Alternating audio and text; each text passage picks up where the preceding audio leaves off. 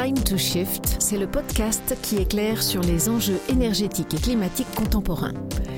Je suis Agnès et dans cet épisode, je vais vous parler d'une étude réalisée par des bénévoles du think tank The Shift Project sur la part de l'énergie et du numérique dans le budget contraint des ménages. Ce groupe de bénévoles du Shift Project, on les appelle les Shifters, a travaillé sur cette question suite au mouvement des Gilets jaunes qui a démarré fin 2018. Vous vous souvenez sûrement que cette crise a été déclenchée entre autres par la hausse des prix du carburant et le ressenti d'une baisse de pouvoir d'achat. Concrètement, il se trouve que depuis les années 80, le pouvoir d'achat des Français est d'une manière générale en hausse. On peut donc chercher à savoir d'où vient ce ressenti d'une baisse, cette différence entre la perception et les statistiques. Notamment, cela pourrait être lié à une part du budget incompressible plus importante qu'avant. L'étude s'intéresse d'une part à la place du carburant dans ce budget contraint, mais aussi aux dépenses liées au numérique apparues à la fin du XXe siècle. Est-ce qu'elles auraient contribué à cette baisse du pouvoir d'achat perçu? Spoiler, c'est un peu plus compliqué que ça. Déjà, commençons par définir l'expression pouvoir d'achat des ménages. On considère que le pouvoir d'achat, c'est la quantité de biens et de services qu'un revenu permet d'acheter. En France, il est en hausse depuis la fin des années 80, à part une légère baisse en 2011 et 2012. On peut également remarquer que le pouvoir d'achat n'augmente plus beaucoup depuis dix ans. Voilà pour les bases. Ensuite, il faut prendre en compte qu'une grosse part du budget des ménages est composée de dépenses qu'on dit préengagées, qui sont difficilement renégociables à court terme parce qu'elles sont issues d'un engagement contractuel. Ce sont des dépenses liées au logement, le loyer, le gaz, l'eau, l'électricité, le fuel, mais aussi les abonnements pour la téléphonie, Internet, les chaînes de télévision payantes, les assurances, les crédits ou encore la cantine. Ces dépenses contraintes sont en hausse depuis les années 60. Elles sont en effet passées de 22 à 35% des dépenses totales des ménages, note l'étude des shifters. En définitive, on pourrait considérer que le pouvoir d'achat ressenti, c'est la marge de manœuvre restante entre ces dépenses contraintes et le budget total du ménage, ce qui reste pour consommer ou épargner une fois ses factures payées. Passons maintenant au focus sur les budgets carburant et numériques. Le carburant représentait en 2018 3,5% des dépenses totales des ménages. Ça fait 35 euros pour 1000 euros de dépenses. Au maximum, le carburant a représenté 4,5% des dépenses des ménages dans les années 80. Depuis, la tendance est à la baisse.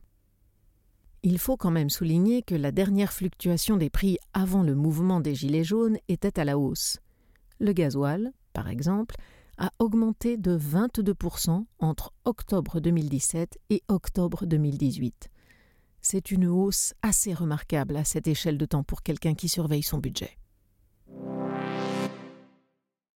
Pour ce qui est du numérique, rappelons à nos auditeurs les plus jeunes que posséder un ordinateur était rare au début des années 90. Presque personne n'avait de connexion Internet à la maison et les Français ne possédaient pas de smartphone.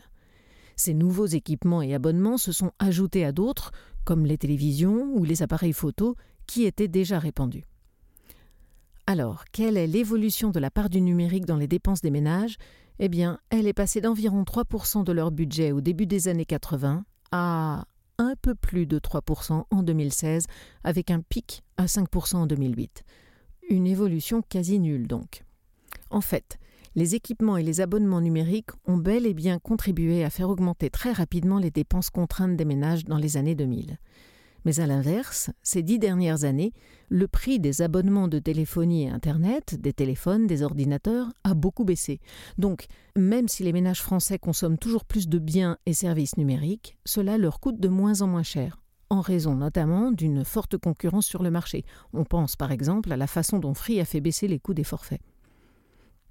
Notons aussi que le numérique permet également de faire baisser certaines dépenses, grâce à des services comme la musique ou la vidéo à la demande, qui remplacent des achats de produits culturels à l'unité plus chers que les abonnements.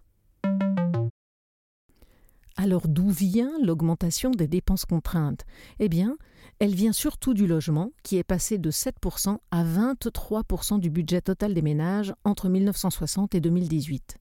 Notons qu'on parle essentiellement des dépenses des locataires, le loyer et les réparations. Cette augmentation concerne bien moins les propriétaires. Il faut souligner que ces statistiques sont des moyennes et ne représentent donc pas toutes les situations. Les dépenses préengagées représentent 22% du budget des ménages les plus aisés, mais 38% de celui des plus pauvres. Pour le numérique, on ne constate pas de grande différence entre la proportion de budget qui est accordée par les ménages les plus aisés versus les plus pauvres. En termes de carburant, il y a forcément des différences de dépenses entre les ménages urbains par rapport aux périurbains qui utilisent beaucoup plus la voiture. L'étude que nous résumons ici ne couvre pas ces données faute d'en avoir trouvé de récentes. Par ailleurs, les chiffres que nous citons sur les dépenses contraintes des ménages ne prennent pas en compte certaines dépenses très importantes en termes de statut social et de ressenti de richesse ou de pauvreté. L'Observatoire national de la pauvreté et des exclusions sociales a établi des budgets de référence pour un minimum de vie décent, qui permettent de mieux comprendre le sentiment de pauvreté. Le sentiment d'exclusion sociale peut en effet passer par l'impossibilité d'acheter des vêtements de marque, de posséder une voiture, de partir en vacances, etc. L'impression de baisse du pouvoir d'achat liée à la crise des Gilets jaunes semble donc assez légitime en regard du fait que les dépenses contraintes des ménages ne font qu'augmenter chaque année depuis les années 60. En revanche, cette augmentation n'est pas réellement liée à celle du carburant, et elle ne vient pas non plus du numérique comme nous l'avions supposé. Nous l'avons constaté, la hausse des dépenses préengagées est essentiellement liée au prix des logements.